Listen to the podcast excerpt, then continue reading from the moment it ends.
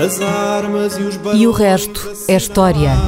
É apenas fumaça! Do incêndio que lavra ainda na zona do Chiado. Que faz um filho, falo fogo de amor.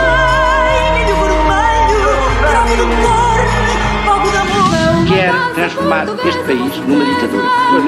Não, não. Com João Miguel Tavares e Rui Ramos. Olá, sejam bem-vindos ao episódio 19 do dia 19 de novembro de 2019. Uh, Rui, isto é um possível que seja um episódio cabalístico e que as pessoas no final, quando forem a correr, a jogar no Euro Milhões, lhes possa ser alguma coisa. O que é que Sim, parece? mas é uma capicua, quer dizer, só. Exatamente. Bom, então aqui a dupla do costume. Eu sou João Miguel Tavares. À minha frente tenho o historiador Rui Ramos e esta semana vamos falar de museus e vamos falar também de uma conspiração do Sinédrio. E terminamos outra vez a falar de livros de história, porque parece que os nossos ouvintes estão muito interessados nesse tema. Fique por aí. Nós começamos com os 200 anos do Museu do Prado. Um, eles comemoram-se esta semana. Ele foi oficialmente aberto ao público a 19 de novembro de 1819, cá está, e foi aberto como Museu Real de Pintura e Escultura. Mas aquilo que talvez muita gente não saiba é que a sua criação foi impulsionada por uma portuguesa, que foi Rainha de Espanha, chamada Maria Isabel de Bragança, foi filha de Dom João VI e de Carlota Joaquina, e foi também a segunda mulher de Fernando VII de Espanha. Esta Dona Isabel de Bragança teve uma vida curta e difícil, ela morreu com apenas 21 anos durante o parto do segundo filho e também não deixou descendência, já que ambas as filhas morreram uh, bebés. Aliás, os espanhóis conhecem-na como uma rainha que morreu duas vezes e, portanto, há muitas histórias à volta dela e, e penso que vale a pena falar sobre isso. Que mulher foi esta, Rui, e que apesar de muita infelicidade é considerada a principal fundadora do maior museu da Península Ibérica e de um dos melhores do mundo, sem dúvida alguma, que está agora a comemorar os seus 200 anos. Ora bem, a Dona Isabel de Bragança, filha, como disseste, do Dom, do Dom João VI e da Dona Carlota Joaquina, foi um dos nove filhos Ora, que lá eles está. tiveram. Num tempo em que o pessoal se reproduzia a sério. Ora bem, eh, e ela era, portanto, irmã do Dom Pedro eh, IV de Portugal, primeiro imperador do Brasil, eh, e do eh, rei Dom Miguel de Portugal. E eu... Sendo que quando ela se casou ainda não tinha havido serrabulho. não é? Ainda não tinha havido nada, portanto, ela casa-se em 1816 uh, e ao mesmo tempo que ela se casa com Fernando VII, uma das irmãs dela, a Dona Maria Francisca, casa-se com, outro, com um irmão de Fernando VII, uh, Carlos Maria Isidro, uh, portanto, as duas irmãs tornam-se cunhadas. Uhum. Um, uh, foi um. E portanto um aí era, era uma altura em que a coroa espanhola e a coroa portuguesa manifestamente estava cheia de Era vontade curioso- de se juntar. Era uma coisa curiosa, era uma coisa curiosa porque nessa altura eh, Portugal e a Espanha tinham alguns litígios eh, na Península Ibérica por causa de Olivença, Ah, no, eh, na América por causa de- do Uruguai, que era reclamado pela eh, coroa portuguesa, o atual Uruguai, chamava-se outra coisa na altura. Ah, e, e isto era uma tentativa Ora, de é um. Até- Olha, apontamos esta. Era Vamos já tenta- tirar umas É, notinhas, porque essa do Uruguai, Vamos, sim, muita gente um- também que sabe e, e parece-me A um colónia bom do tema. Sacramento, a chamada colónia do Ah. Sacramento. Dizer, Não digas mais nada, fica Pronto, já para o pronto. próximo episódio. Mas eh, esta foi uma tentativa de, aproxi- de aproximar, eh, aliás, por diligências da Rainha Dona Carlota Joaquina, aproximar esta, as, duas, as duas cortes eh, e, e correspondeu também a um esforço da corte portuguesa no Rio de Janeiro, está ainda no Rio de Janeiro, portanto, a, a, a Dona Maria eh, I- I- Isabel, quando eh, vai para. Quando vai casar com, eh, com o Fernando VII, eh, não vem de Lisboa, vem do Rio de Janeiro. Certo. Portanto, não, tinha ido, para o Rio de, tinha ido para o Rio de Janeiro em 1807, A com, a família, com o resto da família real e com o resto do governo, pa- e com o governo, para fugir à, à primeira invasão eh, francesa. Tinha ficado no- na, na- na nova corte do Rio de Janeiro. Aliás, em Espanha, em Madrid, eh, diz que se tinha notado que eh, a, infanta não estava habituada à vida de uma grande corte. Isto é, enfim, estava Tinha perdido os bons modos. é, não, estava habituada mais àquela vida doméstica, recatada, que provavelmente teria, teria no, no Brasil, mas, mas estes casamentos também correspondem a uma procura da, da corte da família real portuguesa de alianças na, uh, com famílias reais da Europa. E, por exemplo, também nesta, nesta época é também quando se consegue que o príncipe real, Dom Pedro,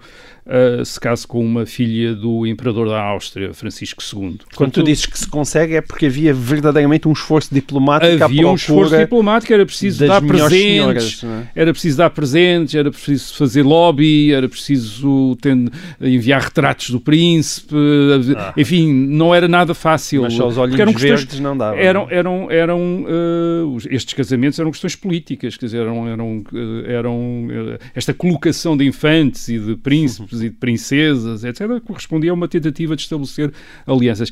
É verdade que essas alianças depois não impediam sequer conflitos entre os dois, eh, entre dois países, quer dizer, tinha havido uma guerra entre Portugal e Espanha, a Guerra das Laranjas, na qual ficámos sem Olivença, uh, com Carlota Joaquina, infanta de Espanha, casada já com o príncipe regente Dom João, que isso não tinha impedido. Mas, enfim, mas eram sempre canais de comunicação que estavam abertos, eram, eram sempre um Dava sinal. Jeito.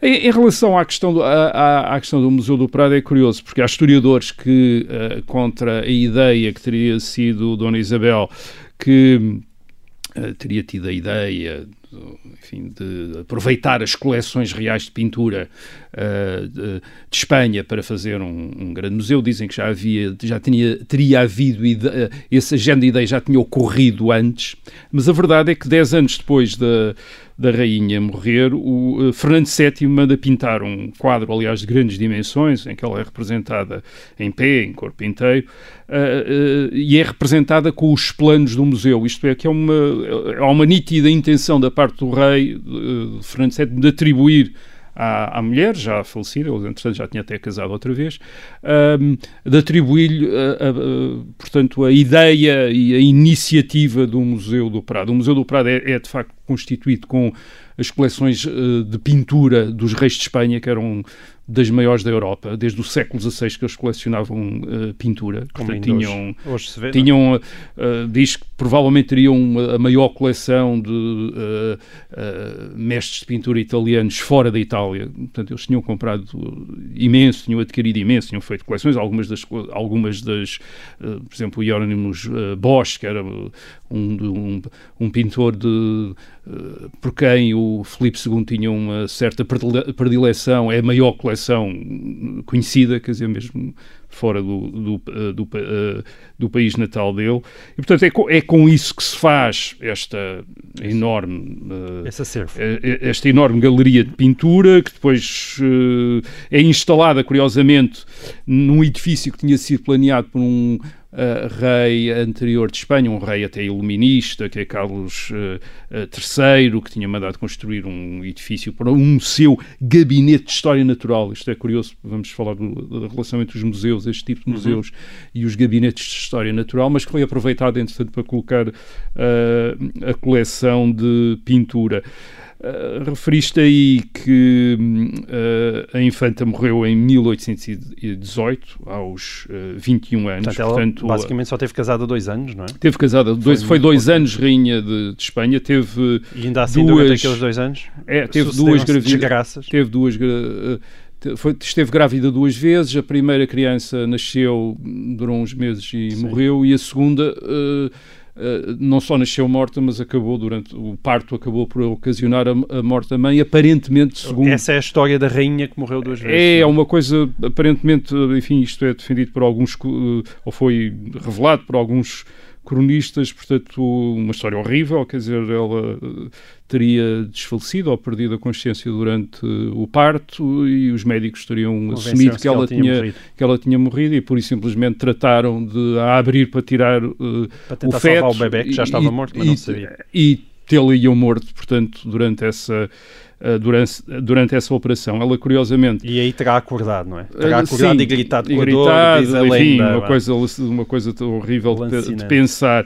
Curiosamente, ela não está no panteão dos reis do mosteiro do uh, Escorial, está no panteão dos infantes, porque apesar de ter sido rainha, não foi mãe de um rei, quer dizer, e as rainhas consortes só tinham direito a ir para o panteão dos reis quando eram mães de reis, portanto ela não tinha sido e portanto ficou no panteão dos, no Ok. panteão dos infantes no Escorial. Ela, como disse aqui só o último, um último detalhe, ela morre antes da Revolução Constitucional de 1820, que vamos falar ali- aliás daqui a, daqui a pouco, eh, e portanto não conhecemos a sua...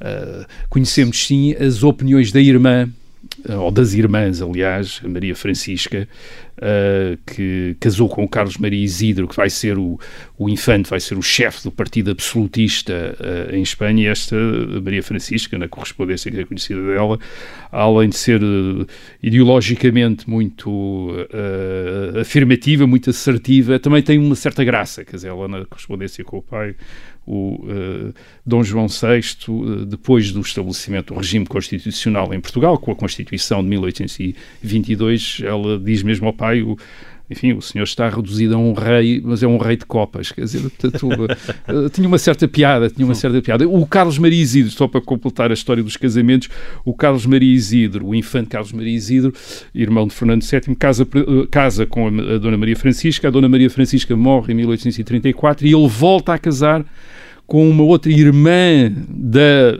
Isabel de Bragança e, E da Francisca. Dona Maria Francisca, que é a Dona Maria Teresa, que se torna uma figura fundamental, aliás, do partido absolutista em Espanha. Portanto, estas infantas portuguesas eh, foram politicamente importantes na história espanhola dos anos eh, 20 e 30 eh, pela relação ao Carlos Maria Isidro, eh, ao infante, que é pretendente ao trono de, eh, ao trono de Espanha, como, enfim, é uma espécie do equivalente do, Dom- do que, do que eh, era o Dom Miguel aqui, eh, e contra a Dona Maria II, no, eh, e, e elas foram figuras importantes deste, deste, desta história espanhola, portanto é uma... Certo. Portanto, as infantas portuguesas deram que fazer aos E o Dom espanhóis. João VI produziu uma descendência que deu que falar em todo lado, não é? É verdade que elas também eram filhas de uma rainha, de uma, de uma Sim, infanta de de, uma Espanha, infanta a, dona, de claro. a dona Carlota Joaquina.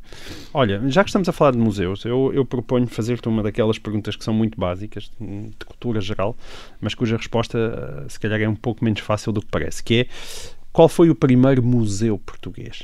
E já agora, quem é que se lembrou de o criar e a que necessidades veio ele dar resposta? Porque é que a partir de certa altura os museus parecem ter-se tornado de moda um pouco ah, por toda a Europa, não é? Aquilo hoje em dia que nos parece óbvio, que é ir a um, a um edifício, olhar para pinturas que estão penduradas na parede, alguém um dia teve que ter essa ideia Sim, e dizer e até mesmo a maneira como as pinturas Como- eram, como- pendura- certo. eram penduradas na parede e eram mostradas. Hum, há vários primeiros museus portugueses, como acontece, não- como acontece, hum, como acontece frequentemente em história quando andamos à procura de, de pioneiros. Vou falar de vários sem querer reclamar para nenhum deles eh, primazia. Há, por exemplo, um, notícia de um Real Museu de História Natural e Jardim Botânico da Ajuda, dos anos 60 do século XVIII. Uh, por vezes aparece como um dos como o primeiro museu, mas é uma mistu- há aqui uma mistura entre aquilo que nós chamamos museus e a ideia que nós, tem- que nós temos de museus e estas coleções e uh, gabinetes de história natural. Isto é, são coleções que por vezes estão dispostas em uh, Mas salas, estás no palácio, em tipo de palácios. museu, quando estás a falar deste tipo de museu, estás a referir-te já a um espaço que é aberto ao público, claro. não, sem- quer dizer, é, mas esse é que é o, privadas, é, mas não é? esse é que é o ponto, quer dizer, isto é, há, há, há museus de que há notícia, mas que são verdadeiramente eh, coleções, coleções eh, privadas, porque mesmo uma coleção de um rei ainda era uma coleção, era uma coleção privada, eh, que estão dispostos em edifícios que mais tarde se tornaram edifícios públicos, mas na altura eram residências privadas dos reis, eh, que têm estes títulos como Real Museu de História Natural e nós assumimos imediatamente que se trata de um museu como os museus dois, quer dizer, e às vezes não era assim nem que funcionava, nem Mas era parece exatamente ser museu, a ideia. sentido que tu lhe estás a dar, pelo menos implica que os quadros não sejam apenas decoração Sim, de um mas aqui, palácio. aqui muito provavelmente nem sequer se tratava de. Não era, uma, não era um museu de. eh, não era uma galeria de pintura, era um museu de história natural, quer dizer, Uhum. devia ser, portanto, de objetos. eh, da natureza, quer dizer, que Mas animais empalhados, fim, não é? etc. Não, quer dizer, muito, prova não. muito provavelmente também não. Quer dizer, há um outro depois do mesmo género, um de História Natural e Jardim Botânico em Coimbra, associado à Universidade, em 1772.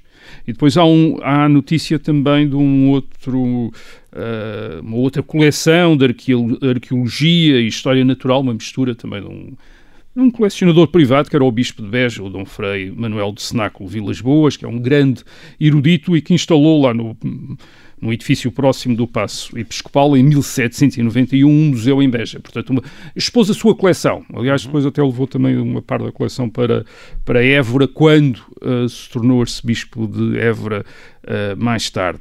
E há também um, um caso mais curioso, uh, já no século XIX, que é o de um comerciante de vinhos do Porto, de origem britânica, o John Francis Allen, que em 1836, com a sua coleção de pintura, abriu um museu perto da casa, portanto, construiu uma extensão da casa e abriu lá um museu. E este tem um, um lado curioso, porque é um museu, é, mais menos, é um museu privado, que estava aberto ao domingo e quem quisesse visitar tinha o privilégio de ser guiado na visita Bom. pelo próprio proprietário certo. que servia de Cicerone aos, Mas de facto, uh, aos visitantes. já parece de facto um Era. E uh, em 1800, ele morreu em 1848 e dois anos depois a Câmara Municipal adquiriu uh, a coleção, a coleção privada, com a qual fez um museu foi chamado Museu Portuense e, mais tarde uh, essa coleção foi integrada no atual Museu Nacional de Soares dos Reis. Agora... Portanto, estamos a falar do século XVIII, em meados do século XVIII começa este movimento que e agora do século XIX. Eu acho que se percebe melhor, eh, percebe-se melhor os objetivos dos museus quando se uh, tem presente que são os liberais uh, a partir de 1834, quando o regime liberal se instala uh, em Portugal que tem esta ideia dos museus, esta mania dos museus, isto é, a instituição de museus. E a instituição de museus não tem apenas a ver com este intuito uh, iluminista de divulgar conhecimento, isto é, de criar, até de criar também um público para uh, a ciência, para a, a, arte, mas tem também efeito, tem também um sentido prático. Por um lado, em termos das artes, uh, das belas artes, uh, criar, oferecer aos artistas, aos estudantes de artes, modelos uh, para eles estudarem e copiarem. Por outro lado, para industriais e uh, artesãos também lhes darem modelos, por exemplo, de máquinas, de instrumentos, uh, de produtos da indústria. Portanto, também há no século XIX e meados do século XIX uma vaga de museus industriais, quer dizer, portanto, são de facto centros de estudo que estão às vezes associados a escolas industriais, tal como, por exemplo, aquilo que viria a ser uh, que nós deveríamos a conhecer em Lisboa como o Museu Nacional de Arte Antiga e depois o Museu Nacional de Arte Contemporânea e que nasce inicialmente como uma, uh, uma instituição, uma galeria de arte ligada à Academia de Belas Artes que está essencialmente reservada aos estudantes. E os está, aos, está, mas está uh, essencialmente reservada aos estudantes de, de, belas, uh, de, uh, de, belas artes e só em dois dias da semana, às quintas-feiras e aos domingos, é que tinha visitas do público. Quer dizer, o, as salas, portanto, estavam, eram exclusivas para os, para os estudantes. Outra razão também para este, este esta vaga de museus a partir da Revolução Liberal é que os liberais uh, uh, apropriaram-se com a extinção dos conventos e dos mosteiros uh, das maiores coleções, de algumas das maiores coleções de pintura que existiam e de artes que, que existiam em Portugal. Uhum. os frades e monges tinham sido os mais interessados em arte Uh, até ao século XIX. Uhum. Uh, até pelos motivos religiosos também. É? Exatamente, para as, nas igrejas, nos seus, uh, nos seus conventos, e foi com esses, digamos, com, com esses espólios que se fundaram estas, estas coleções públicas. Aliás, mais uma vez, a República. Uh, a partir de 1910, 1911, há mais uma vaga de criação de museus, até neste caso museus regionais, cuja base é outra expropriação das igrejas, isto é, uh, o arrolamento e, a, e a, a, nacionalização pelo Estado dos bens eclesiásticos, que mais uma vez uh, leva a que muito da, da, arte que estava nas igrejas fosse uh, levada para, enfim, para edifícios depois tratados como museus uh, pelo o Estado. Portanto, esta a expropriação, Exato, a expropriação forma, da Igreja foi sempre uma, uma forma rápida de construir um museu. É, é além boa, disso, havia, além disso havia museus como, por exemplo, o Museu da Artilharia, onde estavam expostas as armas, uh, os canhões de bronze, desde 1851 em Lisboa, que é o atual Museu Militar, e depois... E o famoso Museu dos Coches. O Museu dos Coches, que é uma, uma ideia da Rainha Dona Amélia, uhum. é aberto em mil, 1905 no picadeiro do Palácio Real de Belém, que era o Palácio de Belém, tinha sido, aliás, o palácio onde Dona Amélia se tinha instalado quando casou com o Dom Carlos uhum. nos anos 80 e tinha vindo para Portugal. E ela faz uh, aquela que é uma das maiores coleções de coches e de carruagens do mundo. O mais antigo é do século XVII, pertenceu a, a Filipe III de Espanha, Filipe II de, de Portugal, é de 1619, mais 1619, mais um 19. cá, cá, cá está. Uh, uh, e foi aberto por iniciativa da da rainha. Portanto, há, há, muitas, quer dizer, há privados, há figuras reais, há o próprio Estado, aproveitando coleções uh, que existem, uh, tentando criar coleções por vezes também, uh, com a ideia de que, de facto, o tipo de Estado que está a ser construído em Portugal e o enquadramento dos, dos cidadãos que esse Estado pretende requer uma certa educação, um certo gosto, uma certa memória, uma certa identidade e os museus vão constituindo ao longo do século XIX e do século XX pilares desse, dessa formação, dessa educação do país, digamos, no, okay. não apenas do gosto, mas também da sua memória histórica. Muito bem. E assim termina a primeira parte de E o Resto da História. Voltamos já a seguir.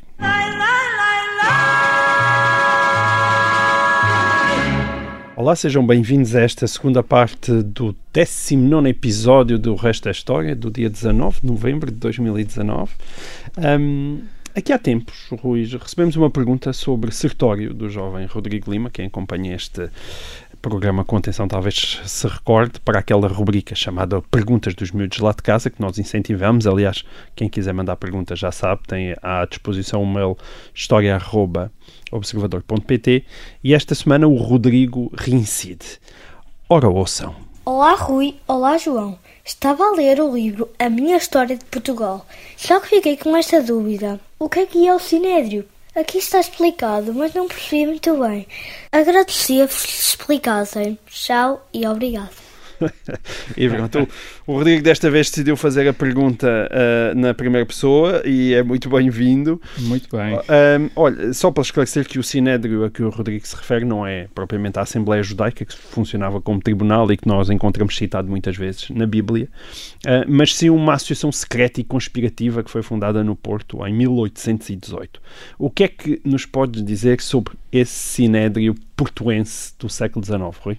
Bem, uh, Sabes a palavra dizer, passo, não? A palavra espaço para entrar? Não. Não, não. apetecia-me quase dizer que a primeira coisa sobre o Sinédrio é que ele não existiu, quer dizer, porque de facto o que existiu, e essa história foi contada por vários dos seus membros, eh, nomeadamente por José da Silva Carvalho, que eh, em 1821 foi um dos ministros de Dom João VI e era também grão-mestre da maçonaria, a maior parte dos membros deste desta deste Sinédio eram maçons eram maçons mas para ela tu estás com dúvidas achas que não, Sinédio é sim. bem não o Sinédio é uma, é uma mitologia o é Sinédrio o Sinédrio é uma tentativa de dar uh, a uma nome uma rede de contactos entre uh, várias pessoas, uh, inicialmente no Porto, dar-lhe um lado institucional, um lado pesado, como se fosse uma organização, e de uhum. facto não era. O que é que era o Sinédrio contado pelo José da Silva Não Carvalho? era uma carbonária. Ele diz, então. não, ele diz...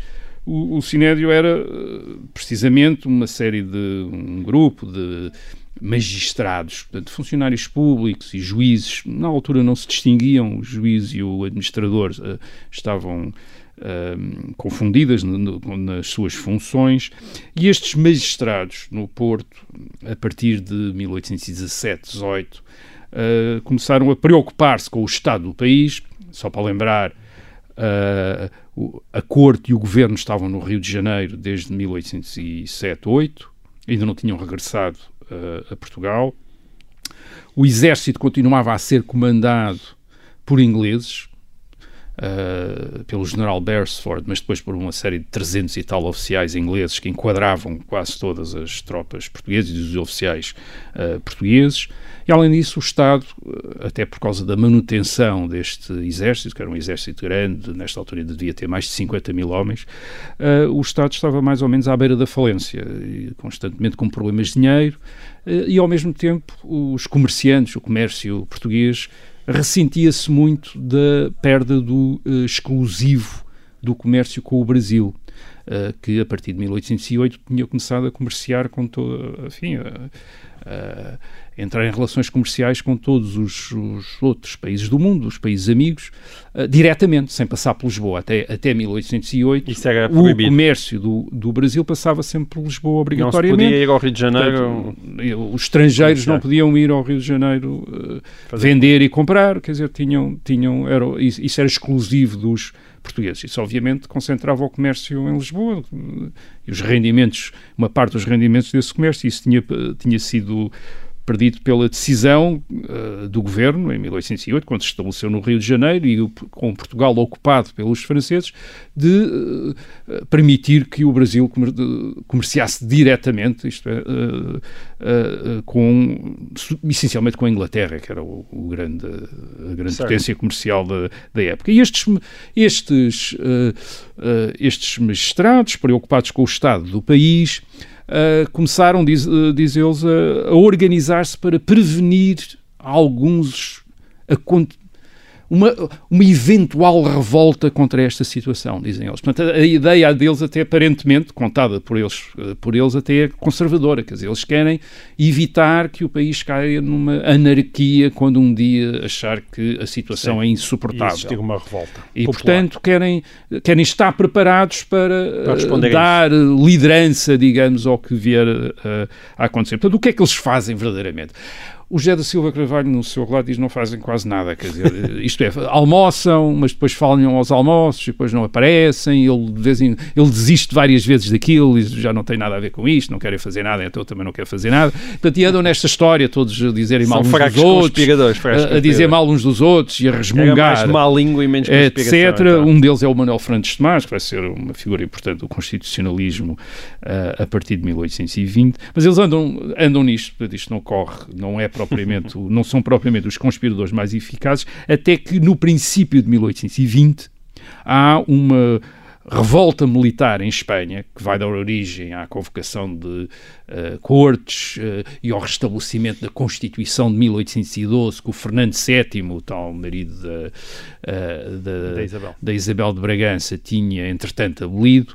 Um, e isso inspira estes conspiradores do Porto. E eles começam também a contactar, não apenas no meio deles, de magistrados e de juízes, mas também a contactarem oficiais do Exército para tomarem uma iniciativa qualquer. Quer dizer, Portanto, mais uma vez, sempre mais irem mais à frente da, da revolta do que estava previsto e conseguem convencer algumas, alguns oficiais importantes, incluindo alguns que eles não esperavam, quer dizer, como colaboradores muito próximos do uh, Beresford. Eles basicamente dizem, quer dizer, os oficiais que eles contactam são todos desejosos de se verem livres dos oficiais ingleses, porque imaginam que aquilo vai constituir uma oportunidade de promoções no exército. E, portanto, toda a gente está muito, está muito disponível Muito para, para, é. uh, para conspirar. Para. E é daí que sai o movimento militar de 24 de agosto de 1820 no Porto, a Revolução Constitucionalista, a Revolução Liberal, que depois contamina Lisboa em setembro e até, quando as notícias chegam ao Brasil, também contamina a guarnição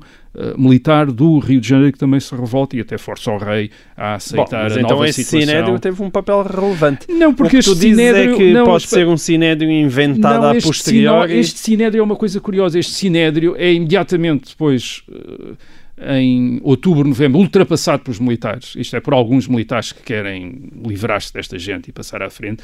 E começa então, eles, eles conseguem depois, com o apoio de uma outra facção militar, prevalecer e começam então a constituir a, a mitologia de que são eles a origem da Revolução, são eles os pais da, da Revolução, como uma forma de legitimar Ok. o poder deles. Isto é, as revoluções falhadas, as revoluções falhadas nunca têm eh, responsáveis, Eh, agora as revoluções vitoriosas têm sempre mais do que um pai e mais do que uma mãe, quer dizer, portanto, e neste caso a Revolução de 1820, tendo resultado, teve depois estes, todos estes, toda esta, Certo. eh, toda esta gente a querer eh, assumir a responsabilidade. Portanto, o que é que o novo governo vai fazer? O governo, então, que, em que entra o José da Silva Carvalho e, e outra gente lá do, do chamado, daquilo que depois se vai chamar o, o Sinédrio, bem, o novo governo vai, vai afastar os oficiais, os oficiais ingleses do, do exército, vai exigir o regresso ah, ah, do, do rei, da família real ah, ah, ah, a Portugal e vai, e, sobretudo, vai convocar eleições e vai uh, reunir umas cortes constituintes, portanto, uma Assembleia Constituinte que vai discutir a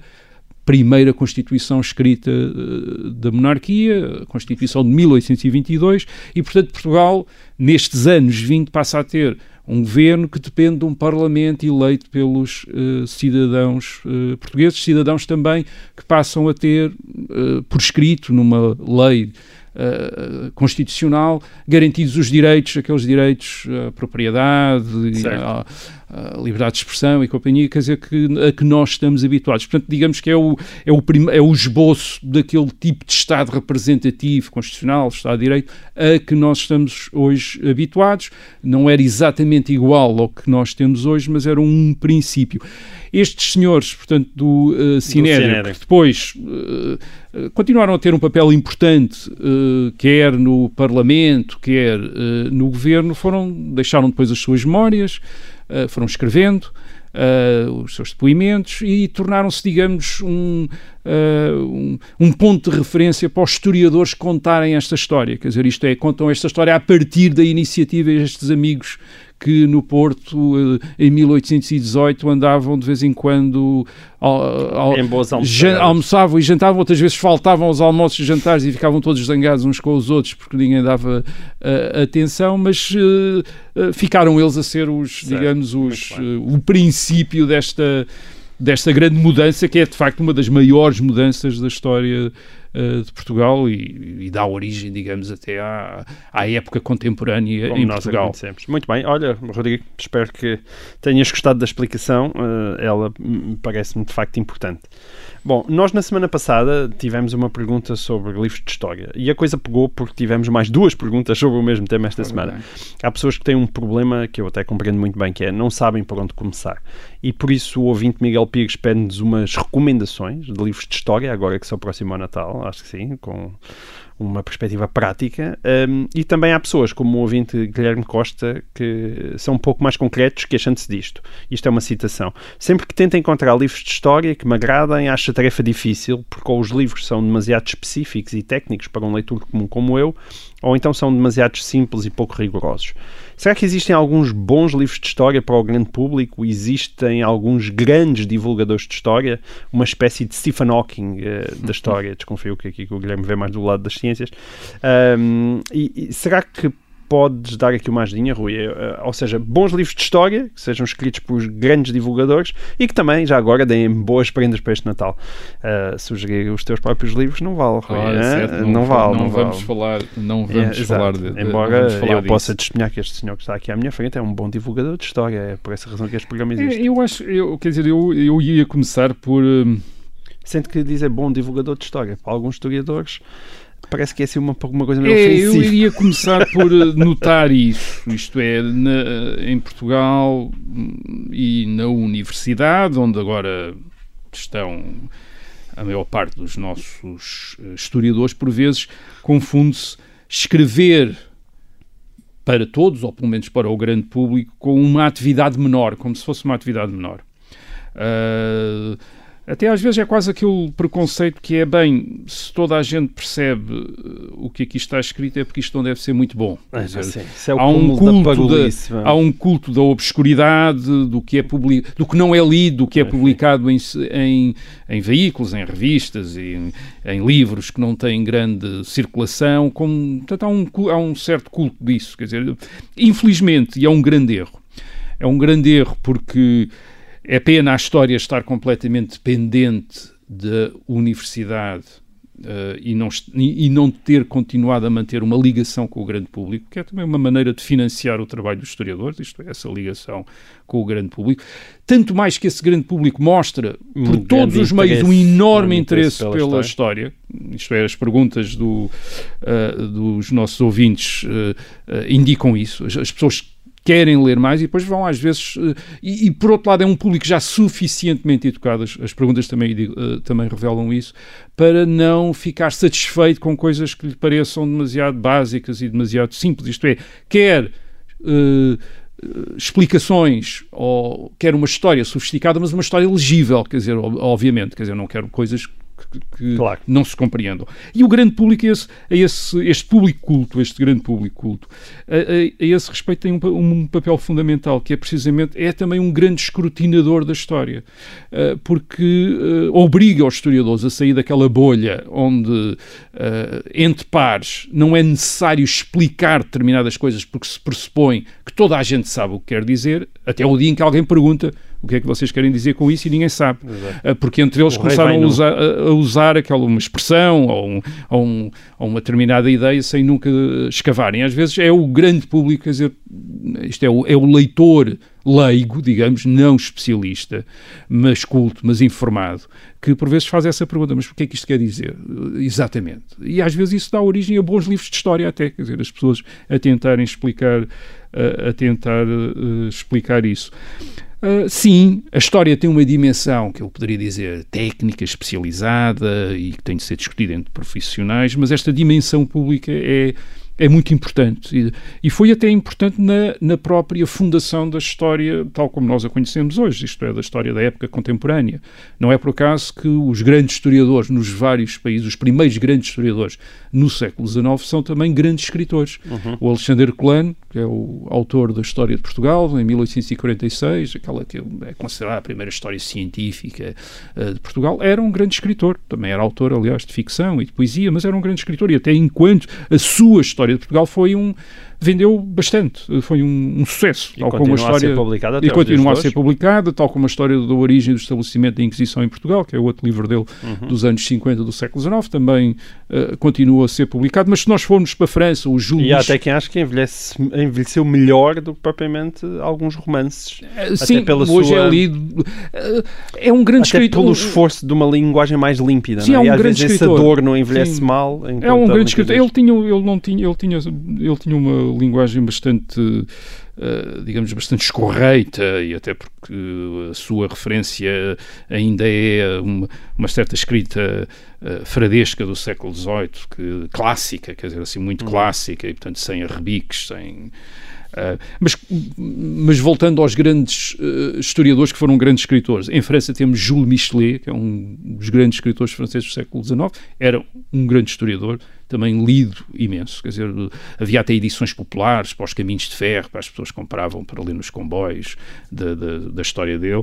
Temos o Macaulay em Inglaterra, que é um dos modelos da eloquência que vem influenciar muito Churchill, uh, é também autor de uma história da Inglaterra no século XVII, que vende imenso Uh, e que tem esse impacto na maneira até de escrever uh, o inglês com uma grande, enfim, com uma, grande, com uma certa grandiosidade até de, até de som. E depois temos na Alemanha os grandes, os grandes historiadores alemães, que foram, aliás, fundadores da disciplina, enquanto nós a conhecemos, da disciplina universitária, e que também eram autores imensamente conhecidos, como o Leopold von Ranke, provavelmente o maior historiador do século XIX, e é também um autor incrivelmente lido na Alemanha no século XIX. E é, e é curioso lembrar que um dos primeiros prémios uh, Nobel da Literatura, em 1902, foi atribuído a um historiador, um historiador alemão, o Theodor Mommsen, que é o autor de uma história romana, da história da Roma Antiga, e que também é um livro imensamente lido na, na Alemanha. Ele foi o segundo escritor a quem o prémio Nobel foi atribuído, um historiador. Um historiador. Esta, esta tradição dos historiadores escreverem para o grande público, até serem, aspirarem a ser escritores, a ser tratados como escritores, não se perdeu em todos os países. Uhum. Uh, no mundo de língua inglesa existe, no mundo de língua inglesa existe, na Grã-Bretanha, no Reino Unido, podemos lembrar o Simon Chama, o autor de Os Cidadãos, que é uma história da Revolução Francesa de 1789, uh, que foi publicada em 1989 e que teve um sucesso enorme. Ele, entretanto, já fez vários livros e várias séries de, de, televis de televisão. Ou o Neil Ferguson, que está muito traduzido em, em português, uh, com os seus livros sobre, por exemplo, sobre a Primeira Guerra Mundial, o horror da guerra, certo. que é um livro notável. Uh, e, e, que são, e, que são historiadores que também fazem a sua transição até para o audiovisual, não é? Portanto, com documentários. E para, mas, mas e, portanto, há, ou seja, esse seu lado divulgador tem, tem mais do o que. O lado um... divulgador deles é o lado de investigação. Isto é, eles, eles, os, estes livros, que não são meramente divulgação no sentido de divulgarem algo que já se conhecia, isto é, são exercícios de investigação. Uh, para o grande público Tem uma de originalidade reflexão e de, eh, e de investigação. Isto é, o Horror da Guerra é dos trabalhos mais originais que alguma vez foram escritos sobre a Primeira Guerra Mundial e foi escrito para toda a gente e toda a gente, enfim, todas as pessoas interessadas leram aquele livro. Está, está escrito com uma, tem uma dimensão técnica, mas está escrito de maneira que toda a gente percebe, que é legível. Essa é que é a arte. Ah, em França também há uh, uh, historiadores que foram adotados pelo grande público, como por exemplo Jorge Duby, nos anos 80, um historiador uhum. da Idade Média, que teve aqui um, um grande impacto, e aliás, traduzido. Portugal, traduzido em português, em português uh, pelo José Saramago, que foi o, o tradutor na, na, na, editorial Estampa, do, o tempo das catedrais, etc. Uh, Portanto, não, não, não se perdeu nestes países esse contacto. Mesmo em Espanha, há muitos livros de história que são grandes sucessos, isto é, que são grandes sucessos de livraria.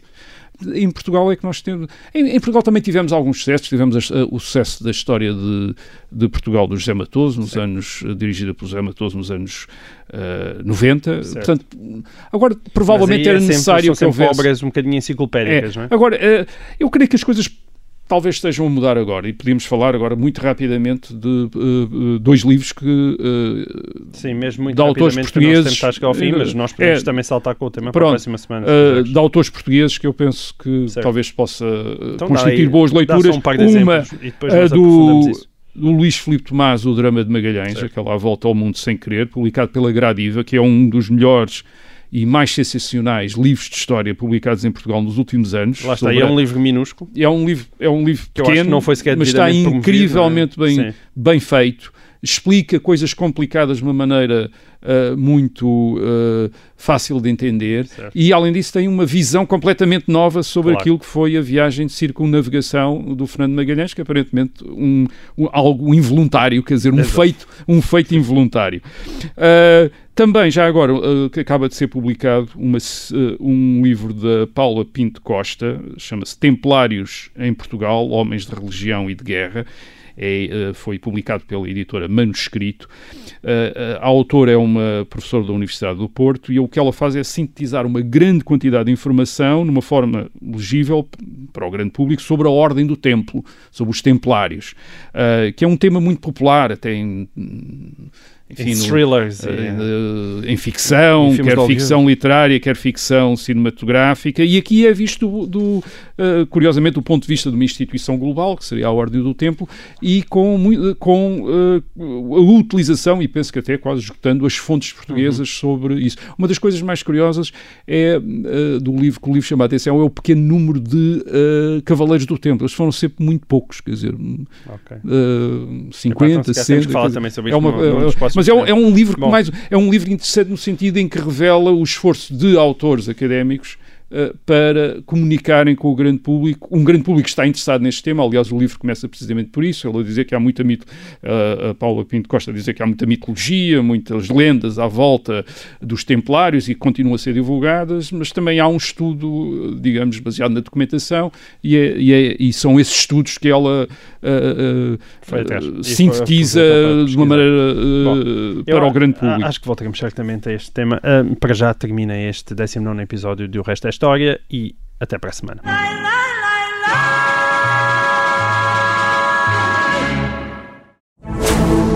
Rádio Observador. Ouça este e outros conteúdos em observador.pt/barra rádio e subscreva os nossos podcasts.